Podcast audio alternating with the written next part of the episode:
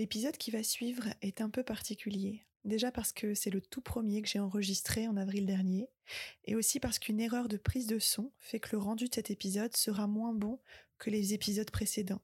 Mais je vous invite à l'écouter pour ce qu'il est, c'est-à-dire un partage précieux d'une femme incroyable qui a choisi l'émerveillement comme levier d'action pour un monde plus en harmonie avec la nature. Bonne écoute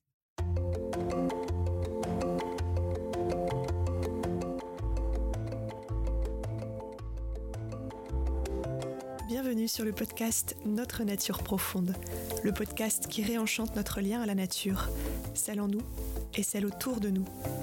Je suis Anaïs Lux, amoureuse de cette nature et maman d'une petite exploratrice en herbe de 3 ans.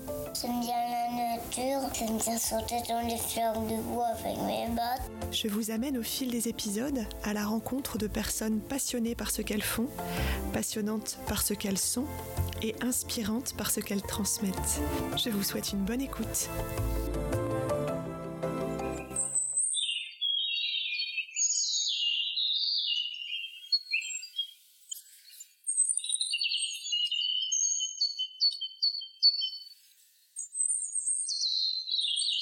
Et bonjour Manon Lino.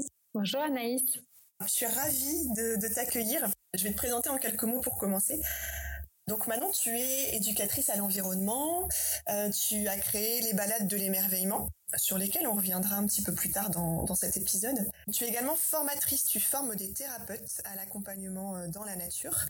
Et tu es également co-auteur de guides d'activité à destination des familles.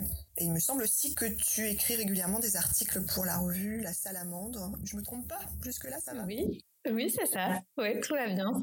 c'est exactement ça. euh, alors pour commencer, pour qu'on te connaisse peut-être un petit peu mieux, moi j'aime bien utiliser ce, ce biais-là.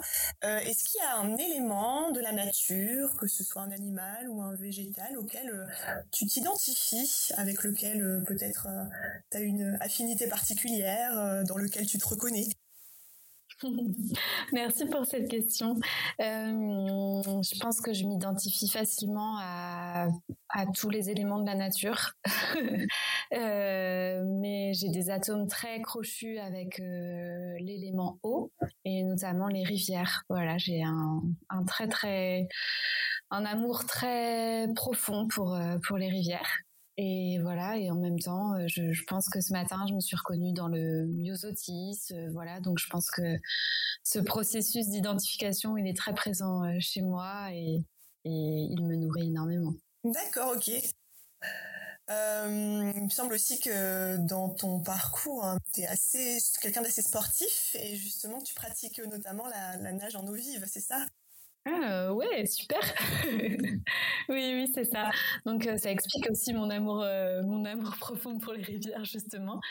Euh, oui, en fait, euh, je suis tombée dans la marmite, celle des rivières dès l'âge de 8 ans. Et en fait, j'ai rencontré très vite les eaux vives. Donc j'ai pratiqué ce sport qui s'appelle la nage en eau vive pendant de nombreuses années. Et j'ai vraiment ressenti très vite euh, une sensation de symbiose euh, avec les éléments naturels et notamment avec l'eau via la pratique de ce sport qui euh, permet de découvrir en fait l'environnement avec un point de vue complètement nouveau, complètement inattendu euh, et vraiment cette immersion elle était elle était totale elle l'est toujours un petit peu je pratique moins maintenant mais mais euh, c'est un sport qui m'a énormément énormément nourri d'accord donc quand tu dis eau vive on parle de torrent par exemple? Oui c'est ça D'accord. Ouais, exactement. Donc euh, c'est vrai que quand je parlais de mon amour pour les rivières, notamment pour celles-ci, celles qui qui bougent bien, qui remuent bien, où il y a des vagues, des rochers, des cascades, ça, ça me plaît bien. Génial, merci. Euh, justement, en fait, tu as, déjà amorcé la prochaine question que je voulais te poser. C'était, euh, je voulais en savoir plus sur ton lien, le lien que tu nourrissais avec la nature quand tu étais enfant. Donc là, tu nous as parlé de ton lien avec l'eau. Euh, voilà, quelle, petite fille tu étais déjà, et puis quelle petite fille tu étais dans la nature? Mmh. Alors, quelle petite fille j'étais? J'étais plutôt une petite fille introvertie. Euh, j'étais très scolaire. J'adorais, euh, j'adorais l'école. Euh, j'aimais bien j'aimais bien bien faire les choses, bien faire mes devoirs, et, et, en même temps, je réfléchissais beaucoup. Je, je me posais énormément de questions. Et, et j'avais une sensibilité déjà très très grande quand j'étais petite. Et rapidement, en fait, bah, mon lien à la nature, il a été, il a été facilité par mes parents parce que bah, mon papa euh, est un grand amoureux de la nature, ma maman aussi. Et donc très tôt, euh, j'ai grandi euh, entourée de ces deux parents complètement oui, passionnée par la nature et aussi dans un environnement vraiment proche de la nature en tant que telle. Même si j'ai grandi en Champagne-Berrichonne et que ce que je voyais autour de chez moi, c'était plutôt des, champs de céréales. Mais j'avais un jardin dans lequel je construisais des cabanes, j'avais un poulailler, voilà, dans lequel je passais des heures à me raconter des histoires, je faisais de la tambouille. Donc ma vie, enfin, elle était dehors. Et sauf sur le temps scolaire, où euh, bah, j'étais euh, dans les murs de l'école, mais sinon elle était vraiment vraiment dehors. Donc ce lien il est il est là, il est très présent et je revois même des, photos de moi bébé où euh, où j'étais posée à même le sol ou voilà donc il y avait un contact avec la nature vraiment très très tôt dans ma vie quoi. Mm. D'accord. Et est-ce que tu, en fond, du coup, tu avais cette conscience de ce lien avec la nature ou, euh, tu sais que tu ressentais ces bienfaits en fait euh, directement, tu avais conscience des bienfaits que la nature t'apportait? Tu penses déjà à cet âge-là, donc assez jeune alors, je me posais pas trop de questions parce que pour moi c'était tout à fait normal euh, que de vivre comme ça, et aussi parce que voilà, je me posais pas de questions sur sur les liens. En tout cas, c'était là. Ce que je sentais par contre, c'est que ça me faisait du bien. ça, je l'ai très vite ressenti corporellement euh, d'abord quand je me sentais un peu agitée, euh, tourmentée, bah, je me rendais bien compte que quand quand je mettais mes bottes pour aller dehors, bah j'allais j'allais bien en fait. Par contre, euh, vraiment la prise de conscience assez fine des bienfaits et cette mise à distance là, elle est arrivée assez tardivement quand même. Donc euh, je pense vers mes vers mes huit ans justement où j'ai été capable bah, de, de mettre un petit peu à distance mes émotions et de et de me rendre compte que mettre un pied dehors ça non seulement ça me faisait du bien mais ça m'aidait à trouver des, des questions enfin des réponses plutôt à mes questions euh, existentielles donc euh, les bienfaits je les ai vraiment comment dire intellectualisés mentalisés beaucoup plus tard que ce que mon corps a, a ressenti de fait via l'expérience de nature D'accord, oui, c'est ça. En fait, euh, tu as d'abord euh, fait l'expérience de la nature par le corps et l'essence pour après, euh, petit à petit, intellectualiser ce rapport à la nature. Et est-ce que tu, à l'adolescence, ce lien a continué tel qu'il était pendant l'enfance? Est-ce qu'il y a eu une coupure Puisque l'on sait que l'adolescence, c'est une période assez particulière, voire même tourmentée dans nos vies? Alors, bah, j'ai eu de la chance peut-être. En tout cas, j'ai vécu une adolescence plutôt tranquille. Et oui, alors je me suis peut-être euh, un petit peu éloignée de la nature, mais mais pas forcément en fait, parce que euh, on trimballait euh, nos Walkman avec nos mes copines, on les emmenait dans nos cabanes, donc les cabanes étaient toujours là et on n'avait pas honte à 12 ans de continuer à les investir.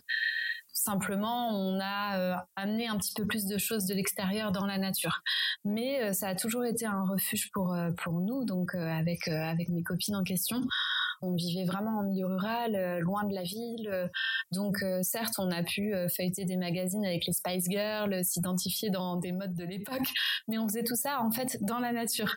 Donc il y avait vraiment un affranchissement de ouais des, des cases, des boîtes, des chambres dans lesquelles les ados peuvent se réfugier pendant des heures. Moi, j'ai pas eu cette adolescence-là. J'ai vraiment eu une adolescence dans la nature avec entre guillemets des, des codes ou des pratiques ou des modes qui peuvent être liés à l'adolescence voilà, je me suis un petit peu plus éloignée de la nature quand j'ai commencé à, bah, quand je suis devenue lycéenne et que du coup le, lycée en question était euh, dans une ville et qu'il a fallu fréquenter la ville. Et puis un peu plus tard pour mes études, effectivement, j'ai à ce moment-là j'étais euh, dans, des villes, j'ai évolué en milieu urbain. Et donc là, effectivement, euh, ce lien à la nature, je l'ai un petit peu perdu, bien qu'il était toujours présent. Il était là dans mon cœur déjà, et il a quand même été présent dans, dans le contenu même de, mes études euh, rapidement, même si je suis pas devenue tout de suite éducatrice nature. D'accord. Bah justement, par rapport à ces études que tu as choisi de faire, Est-ce que pour toi, ça a été la suite logique de toutes tes expériences avec la nature depuis l'enfance? Ou est-ce qu'il y a eu euh, un déclic qui, est venu te dire euh, mais oui, bien sûr, non seulement j'aime la nature, mais en plus de ça, je vais, je vais en faire mon métier. En tout cas, je vais travailler avec elle. Alors, bah, c'est rigolo parce que je me suis reconvertie. En fait, je suis devenue éducatrice nature à 30 ans. Donc, l'idée de d'aller dans la nature pour et d'en faire mon métier n'est pas venue tout de suite. Elle est venue assez tardivement.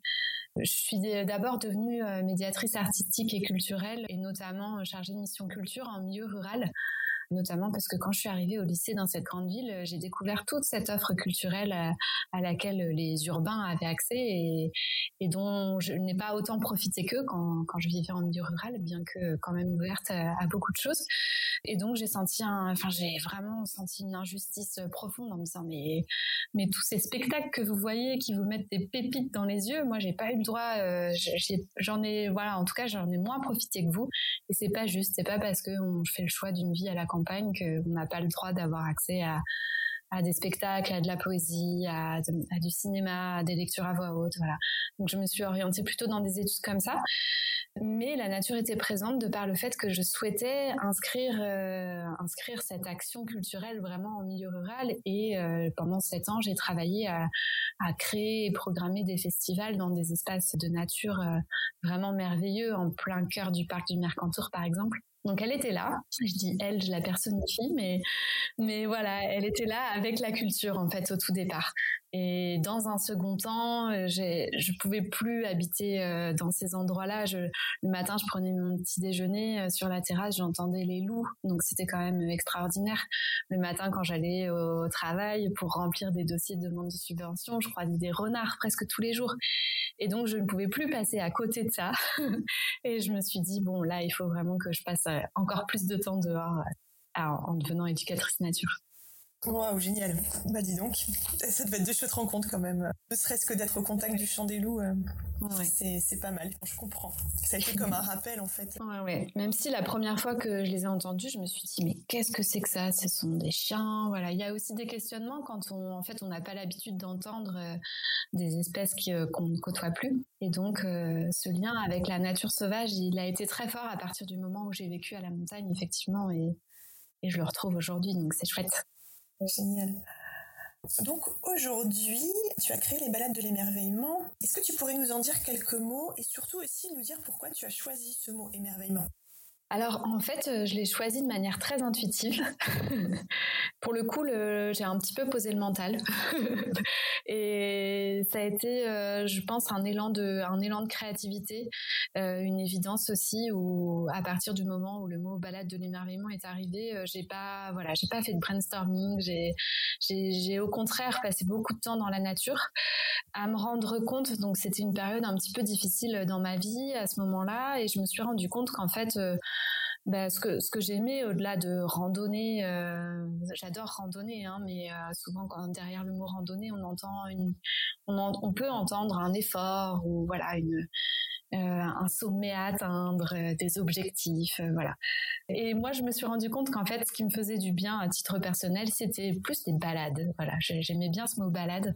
je trouvais qu'il y avait quelque chose qui me ressemblait davantage à la fois dans le rythme, qui me faisait du bien à moi à ce moment-là et puis euh, de l'émerveillement parce que euh, je me rendais compte que ce qui était en jeu à ce moment-là dans bah, dans les bienfaits euh, de la nature, dans ce qui m'arrivait aussi corporellement et, et émotionnellement, bah, c'était bien ce sentiment d'émerveillement qui était qui était présent j'ai pas voilà j'ai pas forcément euh, intellectualisé les choses mais toujours est-il que bah oui quand on est euh, témoin tous les jours euh, bah des, des, vols de papillons des hirondelles de toute la beauté de la nature quand on est témoin de ça et qu'on est vraiment en conscience avec tout ce qui nous entoure en fait le mot émerveillement c'était une évidence quoi et voilà. Donc du coup, j'ai appelé les balades de l'émerveillement parce que bah, le, le, contact avec la nature me faisait me faisait du bien.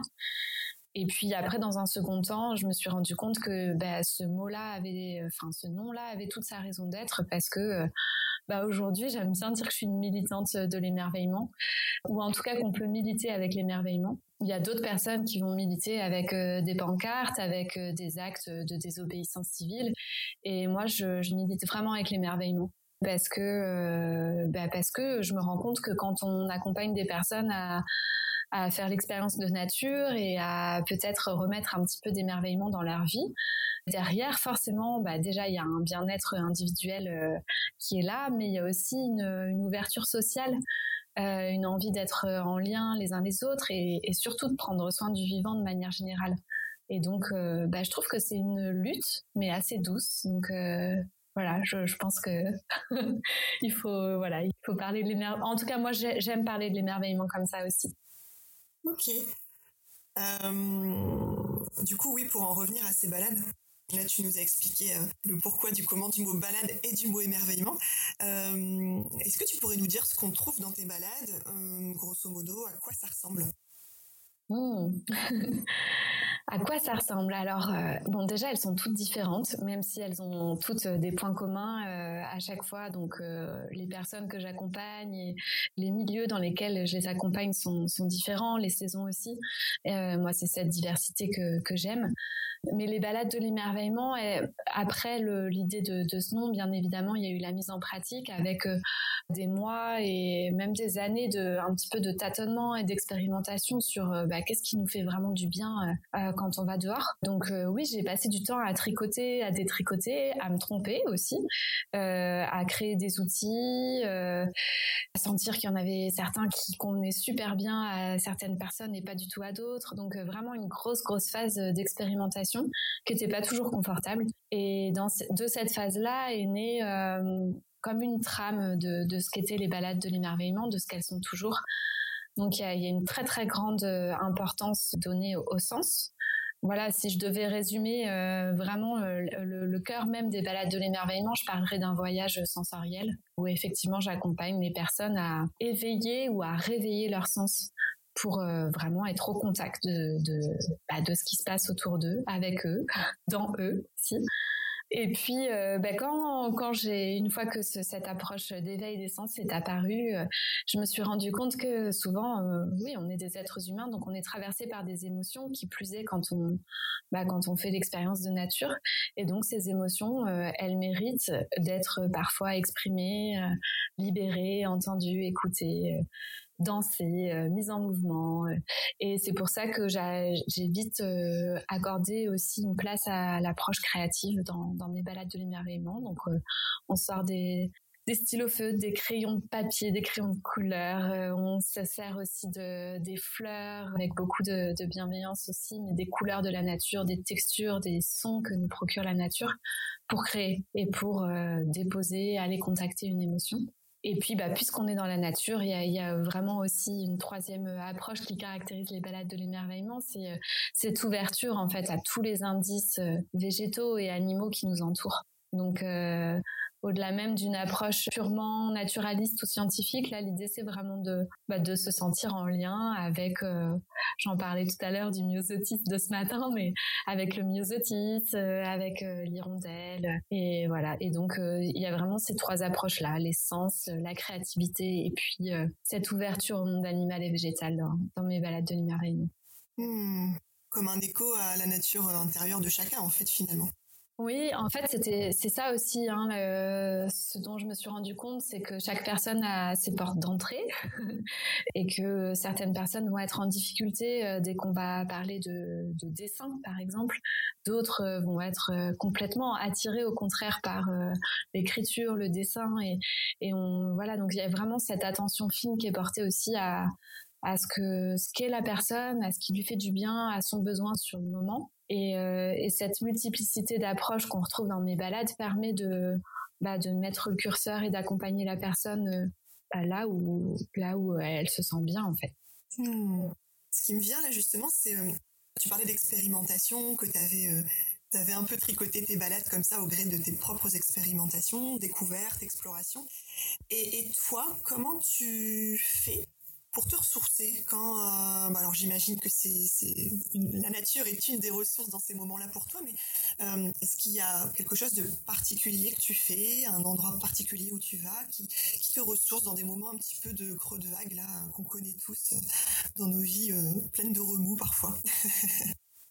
Alors la première chose que je fais pour me ressourcer, c'est que j'éteins tous les appareils électroniques. Donc j'éteins le téléphone portable, je ferme l'ordinateur. Ça paraît tout bête, mais mais vraiment j'ai l'impression que ça, ça nous éloigne de, enfin en tout cas d'un état d'être qui, qui semble un peu plus juste de ce dont, un peu plus proche de tout ce dont on a besoin. Donc euh, voilà, vraiment, c'est cette attention-là que je vais porter euh, vraiment au départ. Et après, j'ai pas, en fait, j'ai pas vraiment de lieu de prédilection. J'ai, ouais, j'ai pas d'endroit euh, refuge. Je sais bien évidemment que la rivière, encore une fois, va me faire énormément de bien. Mais quand je me sens un peu trop tourmentée, que c'est vraiment le bazar dans ma tête, qu'il y a de la surcharge mentale, mais je me rends compte que aller euh, au pied des eaux vives, c'est pas ce qui va me faire le plus de bien. Donc euh, dans ces moments-là, j'essaye d'être euh, euh, dans une écoute vraiment euh, fine euh, de ce, que mon corps a besoin en fait.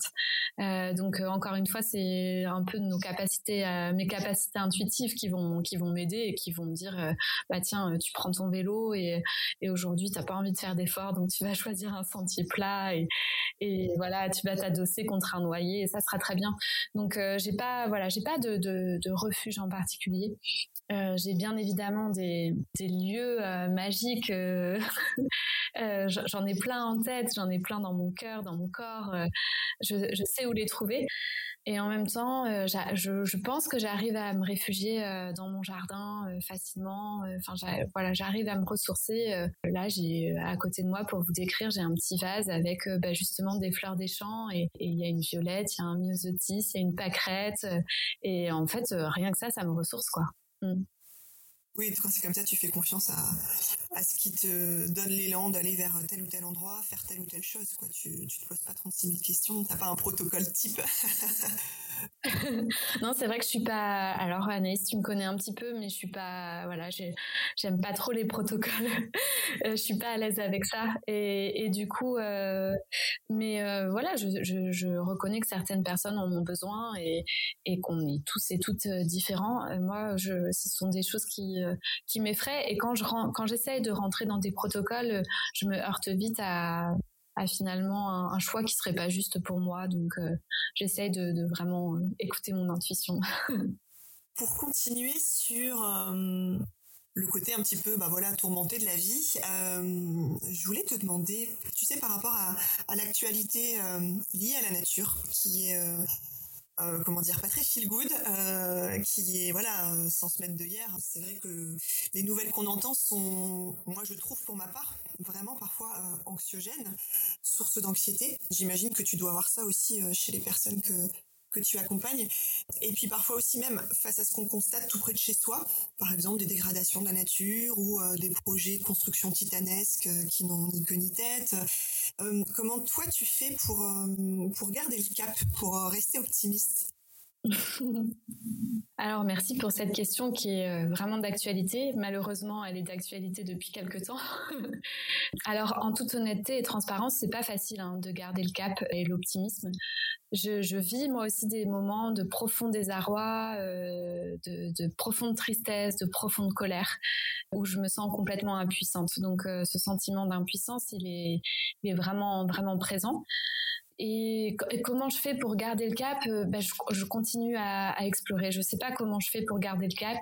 Je, je sais que c'est pas toujours évident et que ça dépend un petit peu de bah des, de comment on est entouré, de comment on est soutenu, de jusqu'où on se sent capable d'aller, de quels, quels sont les moyens d'action qu'on on se sent capable de mettre en œuvre. Euh, moi, euh, effectivement, ça me touche euh, vraiment, vraiment ce que tu me poses comme question parce que il y a tout ce qui se passe à l'échelle planétaire dont on est conscient parce qu'on entend les informations, mais il y a aussi ce qui se passe juste à côté de chez nous et qui va nous toucher peut-être plus violemment. Et moi, c'est mon cas là depuis une quinzaine de jours. la municipalité s'acharne, s'acharne contre bah, contre la nature, contre le vivant, et, j'ose parler vraiment de crimes euh, contre la, biodiversité. Euh, donc euh, avec des tractopelles qui élargissent des, terrains, des sentiers, pardon, pour pour faire plus propre, avec une pratique ici en montagne qui s'appelle l'écobuage, qui va être une pratique on va brûler en fait euh, les végétaux. Euh, donc moi j'habite euh, juste à côté de ça et, et je suis témoin de ça. Et oui, en fait, sous les cendres, face au tractopelle, je me sens complètement impuissante. Donc je, je reconnais cette impuissance, j'accueille mon émotion, moi-même j'essaye de la bah d'aller la contacter, d'aller l'exprimer via la créativité. Ça me fait énormément de bien. En fait, ce que je conseille à mes aux personnes que j'accompagne, bah, j'essaye de me l'appliquer à moi-même. C'est pas évident parce qu'il y a toujours un petit moment bah, de mise à distance par rapport à ce qui nous traverse. Je ne pensais pas dire ça il y a 15 jours. Je pense aussi que, que certaines actions euh, de désobéissance civile peuvent aussi euh, valoir le coup à un certain moment donné. Euh, voilà, je prône pas la désobéissance civile ici et maintenant, mais en tout cas, c'est quelque chose qui vient me questionner aujourd'hui. Donc, je prends l'émerveillement en tant que en tant qu'arme pour aller au front, mais, mais j'exclus pas d'autres d'autres choses aussi en ce moment. Voilà. Oui, j'ai l'impression qu'en fait, certaines situations qui, vont tellement loin qu'elles nous demandent au bout d'un moment un, un positionnement euh, en tant que ne serait-ce que citoyen. Oui. C'est vrai que par rapport à ta question, je pense que ce qui m'aide aussi à garder le cap, c'est euh, le fait de le fait d'en parler. Par exemple, le fait que tu m'aies posé la question, j'ai répondu là, ça fait énormément de bien. Et ce qui va faire du bien aussi, c'est euh, bah, de pouvoir échanger avec des personnes qui ressentent les mêmes choses que vous, que soi et de se sentir euh, soutenu, euh, compris, entendu, écouté. Donc ça, c'est vraiment important en fait de ne euh, pas rester seul avec cette éco-anxiété, avec cette colère, cette tristesse, parce que je pense vraiment que c'est en bah, finalement en, affrontant les, événements ensemble que qu'on sera voilà plus bah, déjà mieux dans nos baskets et que, nos actions seront plus durables aussi dans le temps. Hmm. J'avais envie de te demander, toi, dans quel paysage naturel tu aurais envie de nous emmener là maintenant tout de suite? Peut-être en nous le décrivant, euh, en faisant appel à nos cinq sens pour qu'on soit au maximum euh, plongé dans ce paysage avec toi? Alors ça, c'est une bonne question. Euh, donc en fait, je vous propose de, partir dans, dans, un paysage complètement imaginaire où euh, se mêleraient euh, à la fois euh, d'immenses montagnes enneigées, au pied desquelles on trouverait de magnifiques rivières, rivières dont je parlais tout à l'heure, des rivières dans lesquelles se reflèterait le soleil sur voilà sur les vagues de la rivière. Et bah, puisqu'on est dans un paysage complètement imaginaire, on pourrait rajouter des couleurs euh, des oiseaux euh, des tropiques par exemple, des jolis colibris, des, lumières vraiment euh, étincelantes. Des couleurs étincelantes, donc du vert, du bleu, du jaune, du rouge, du orange, et tout ça, vraiment le soleil se reflétant sur les ailes des oiseaux. Et puis, bah, je vous inviterai à enlever vos chaussures pour me suivre dans une prairie, prairie dans laquelle là on retrouverait bah, des fleurs euh, plutôt communes qu'on trouve euh, chez nous euh, en France, les pâquerettes dont je parlais tout à l'heure, les violettes. Peut-être que l'odeur des violettes arrive même à vos narines. elle est subtile, elle est douce, mais elle est aussi gourmande. et puis, comme on ne sait pas trop dans quelle saison on est et qu'on a le droit d'imaginer que toutes les saisons se confondent, que vous pouvez cueillir des mûres, vous pouvez aussi, ah bah tiens, juste à côté, il y a des groseilles, hop, on prend des groseilles et on les mange. Et euh, ah, à côté, il y a des myrtilles. Et là, euh, il y a plein, plein de myrtilles. Moi, j'adore les myrtilles. Je sais pas si vous aussi, mais je vous invite à aller, à les croquer. Je pense qu'il va falloir m'arrêter au bout d'un moment parce que. j'adore. Ah, j'étais avec toi. Parfait, j'adore ce, savant mélange de, de paysages, de saisons, euh, de zones du monde en plus. J'adore. Merci pour ce petit moment d'évasion. Est-ce que euh, tu aurais une, ou plusieurs euh, expériences de nature marquantes à nous partager, que ce soit euh, peut-être toi seul ou avec, avec des clients en séance?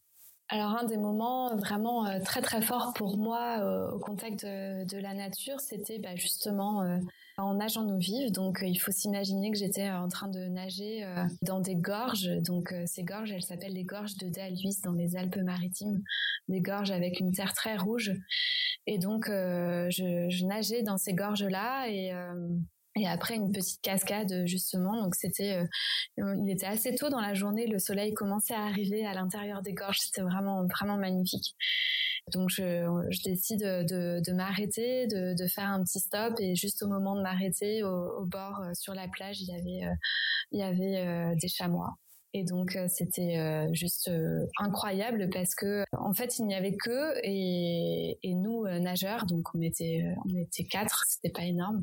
Et moi j'étais la j'étais la première nageuse, donc je suis arrivée en fait à leur niveau. Il y a eu il y a eu une rencontre en fait. Je pense qu'on s'est à la fois on s'est surpris l'un l'autre et en même temps j'ai vraiment encore cette image très très forte des reflets du soleil euh, sur, euh, enfin c'était un instant vraiment magique où, le temps semblait complètement suspendu. Donc ça ça m'a profondément marqué vraiment. Et une expérience avec euh, avec des personnes que j'ai accompagnées il y en aurait il y en aurait vraiment plein je, repense à un petit garçon que, que j'ai accompagné au tout début quand j'ai créé mes balades. Donc peut-être aussi que ces souvenirs de de première balade quand on se lance restent en tout cas, c'était un petit garçon euh, qui était euh, qui était assez agité, qui avait des voilà, qui avait beaucoup de difficultés à, être dans le moment présent, qui, bougeait beaucoup, euh, qui avait des troubles de concentration, de la concentration. Et, en fait, on a vécu une bonne partie de la balade, de cette dernière balade vécue ensemble sur un accompagnement en silence. Et en fait, ce silence était, il était, il était magnifique. C'est étonnant de dire qu'on se rappelle d'un silence, mais vraiment, moi, je me rappelle de ce silence, d'être avec lui, de marcher en silence, en fait, pleinement euh, conscient et attentif à, à, tout ce qui nous entoure. Donc, je crois que c'était vraiment beau, en fait, comme moment. Voilà. Hmm. c'est joli ça, la, beauté d'un silence justement. Là où parfois les silences nous, nous dérangent parce qu'ils nous gênent un petit peu, nous rendent mal à l'aise euh, quand on est en, en société avec d'autres personnes. Euh, en fait, euh, non, un silence ça peut vraiment être plein d'autres choses. Exactement, c'est pour ça que j'ai trouvé ce moment vraiment vraiment beau en fait, vraiment vraiment très fort. D'accord, merci pour pour ces partage d'expérience. Euh, j'en viens à la question un peu centrale du, podcast. Quelle est ta nature profonde? Qu'est-ce qui t'anime vraiment profondément? Hmm. Moi, ce qui m'anime, je pense que c'est euh, vraiment de, célébrer le, vivant de manière générale. Quand, enfin très tôt en fait, euh, j'ai dit que je voulais mettre des pépites dans les yeux des gens. Il y a quelque chose aussi d'encourager le bah, l'émerveillement, justement, soutenir, euh, soutenir cette, euh, ces capacités qu'ont les êtres humains à, à être en joie à partir de, de, choses complètement simples, naturelles. C'est vrai que je suis très sensible à la simplicité, à la beauté, à la poésie et, et je pense que c'est ça qui m'anime en fait, c'est de me rendre compte que, bah, comme j'en parlais un petit peu tout à l'heure, avec des mots, euh, des termes un peu belliqueux, et, et c'est pas forcément mon, vocabulaire et mon, et mon champ sémantique d'habitude, mais mais je crois que ce qui m'anime, c'est ça, c'est qu'à la fois je suis euh, très très lucide sur euh, ce qui se passe, ce qui se passe pour le climat, pour la biodiversité, pour nous les êtres humains, et en même temps, euh, bah, je suis hyper confiante sur le fait que euh, la beauté, la poésie, l'émerveillement euh, bah, sauveront, sauveront le monde. Donc, je crois que c'est ça qui m'anime en fait, c'est de d'encourager ces moments-là, vraiment le d'encourager ça. voilà. Mmh. D'accord. D'ailleurs, j'en viens à la dernière partie de cet épisode qui parle un petit peu plus de transmission. Et donc toi Manon, tu es maintenant formatrice, tu formes des thérapeutes à l'accompagnement par la nature pour les inciter à pratiquer leur activité euh, avec leurs clients dans la nature.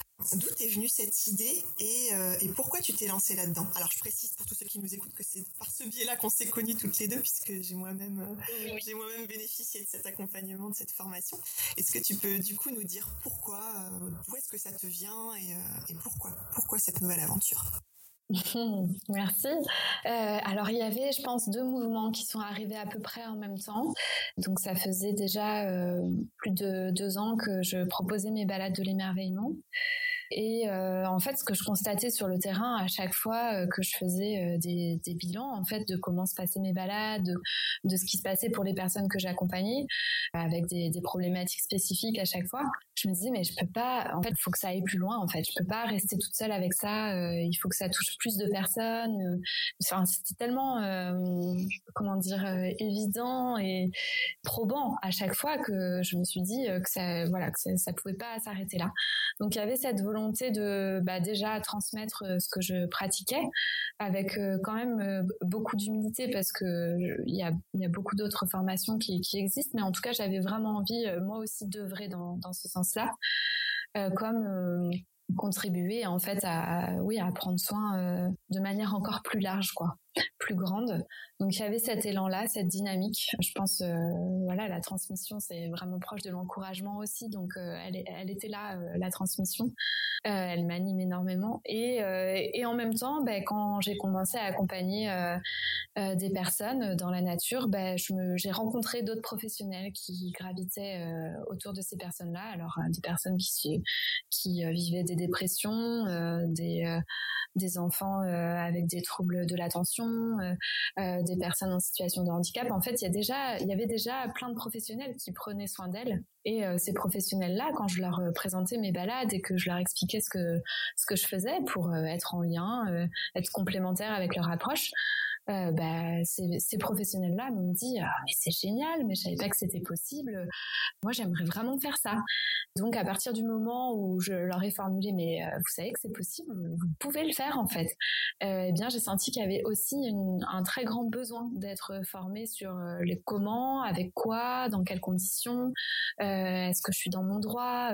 donc, un grand grand besoin de formation et un besoin aussi de partage d'expérience sur le fait que oui, c'est possible, vous, oui, vous pouvez le faire et c'est même euh, au-delà d'être possible, c'est complètement souhaitable vu tout ce qu'on bah, ce qu'on vit euh, en ce moment.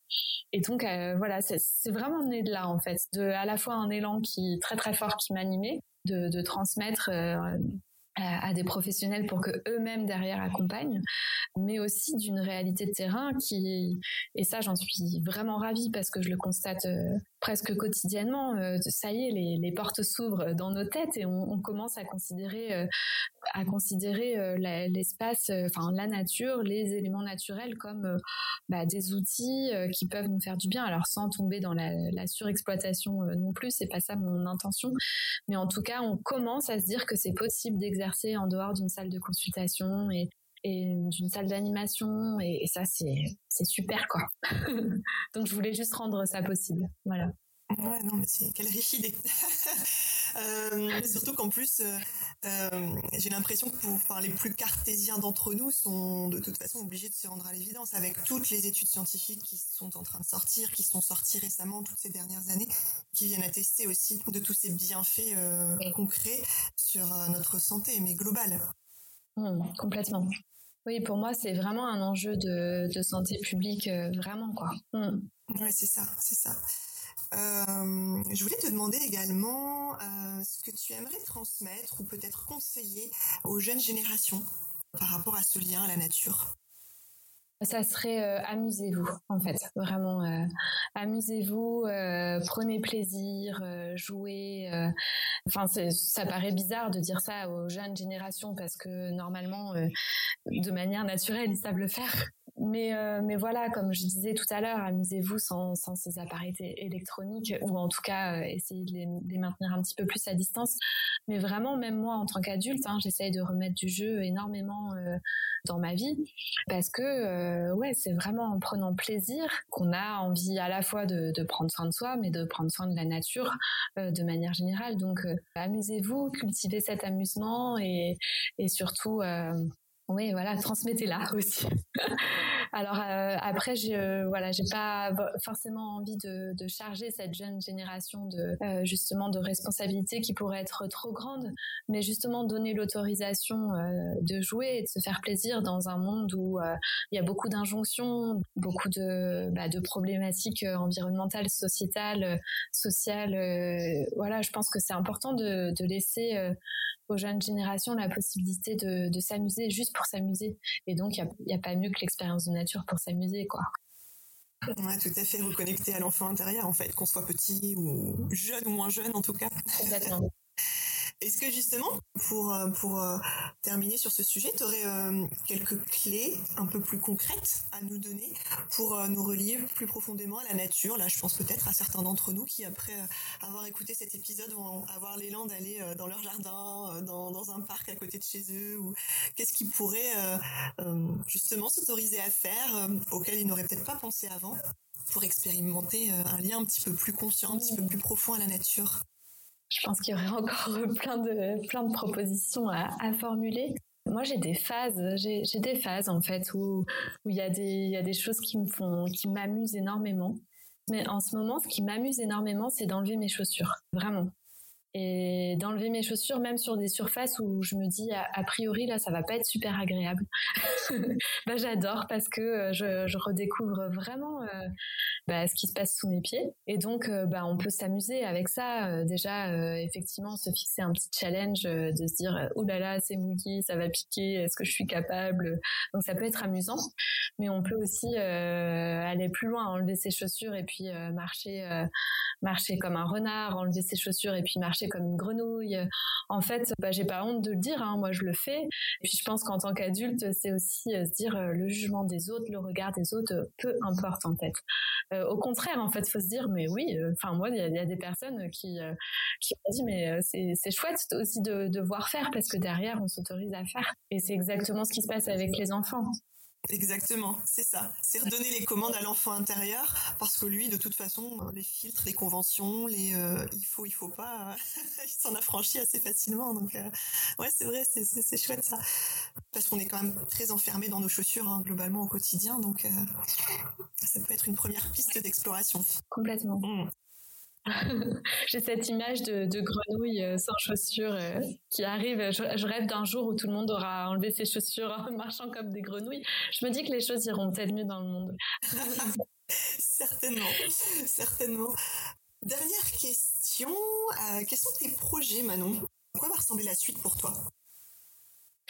Alors mes projets, bah alors je, c'est vrai que je fonctionne beaucoup au projet. Moi, j'aime bien avoir plein de projets.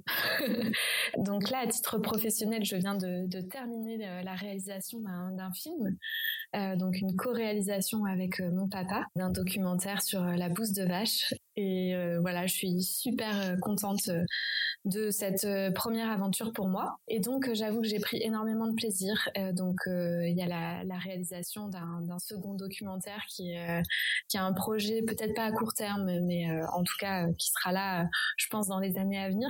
Voilà, la, la bouse de vache, c'est un, un sujet qui peut nous faire rire et en même temps, on a réussi, je pense, dans, dans ce documentaire à, avoir une approche poétique et sensible, sans tomber dans une approche qui pourrait être un peu trop loufoque de prime abord. Donc, on, on est très très content de ça et c'est une approche qu'on aimerait garder pour un prochain film. Donc voilà, du, du côté, j'ai besoin de nourrir ma créativité de ce côté-là en passant du temps avec euh, ma caméra à filmer, euh, à filmer des animaux, à filmer euh, des gouttes de pluie, voilà. Vraiment à, être derrière la, caméra, à faire des affûts, donc aussi. Et mes projets, c'est de continuer à nourrir ce que ce que j'ai créé et ce que ce que je continue à déployer. Donc ce sont à la fois mes projets de, de balade, de continuer mes balades, de continuer mes formations plus que jamais, mais aussi de, je dirais maintenant nos projets parce qu'on euh, donc avec les, les, anciennes et anciens stagiaires de la formation, il y a vraiment un beau réseau qui est en train de se créer, donc euh, un, un, réseau de professionnels qui accompagnent dans la nature. Et ça c'est euh, Enfin voilà, c'est un projet euh, à court terme d'être soutenante pour ce réseau-là, parce que je pense qu'il faut, faut vraiment y aller là. donc la structuration en réseau me paraît, euh, me paraît euh, indispensable. Donc voilà. Super, un grand merci, un immense merci Manon pour cette acceptation d'invitation. merci beaucoup Anaïs. En fait, j'ai bien aimé aussi cet échange parce que tu nous, euh, tu nous invites aussi à aller euh, bah, nous relier à cette capacité qu'on a tous à l'intérieur, là, qui est liée à notre enfant intérieur, hein, qui est l'émerveillement, qui est peut-être une des clés en fait pour la suite. En tout cas, moi, j'en suis convaincue. Donc, euh, un grand merci pour ta présence aujourd'hui, et puis je te souhaite bon vent pour la suite de tes aventures. Merci Anaïs, merci beaucoup. À bientôt Manon. À bientôt. Merci d'avoir écouté cet épisode. S'il vous a plu, vous pouvez mettre quelques étoiles sur votre plateforme d'écoute préférée. Si vous connaissez des personnes à qui ce podcast pourrait plaire ou faire du bien, n'hésitez pas à leur en parler. Vous pouvez également soutenir ma démarche grâce au lien Tipeee qui se trouve dans la description. À très vite pour de nouveaux récits au plus près de notre nature profonde.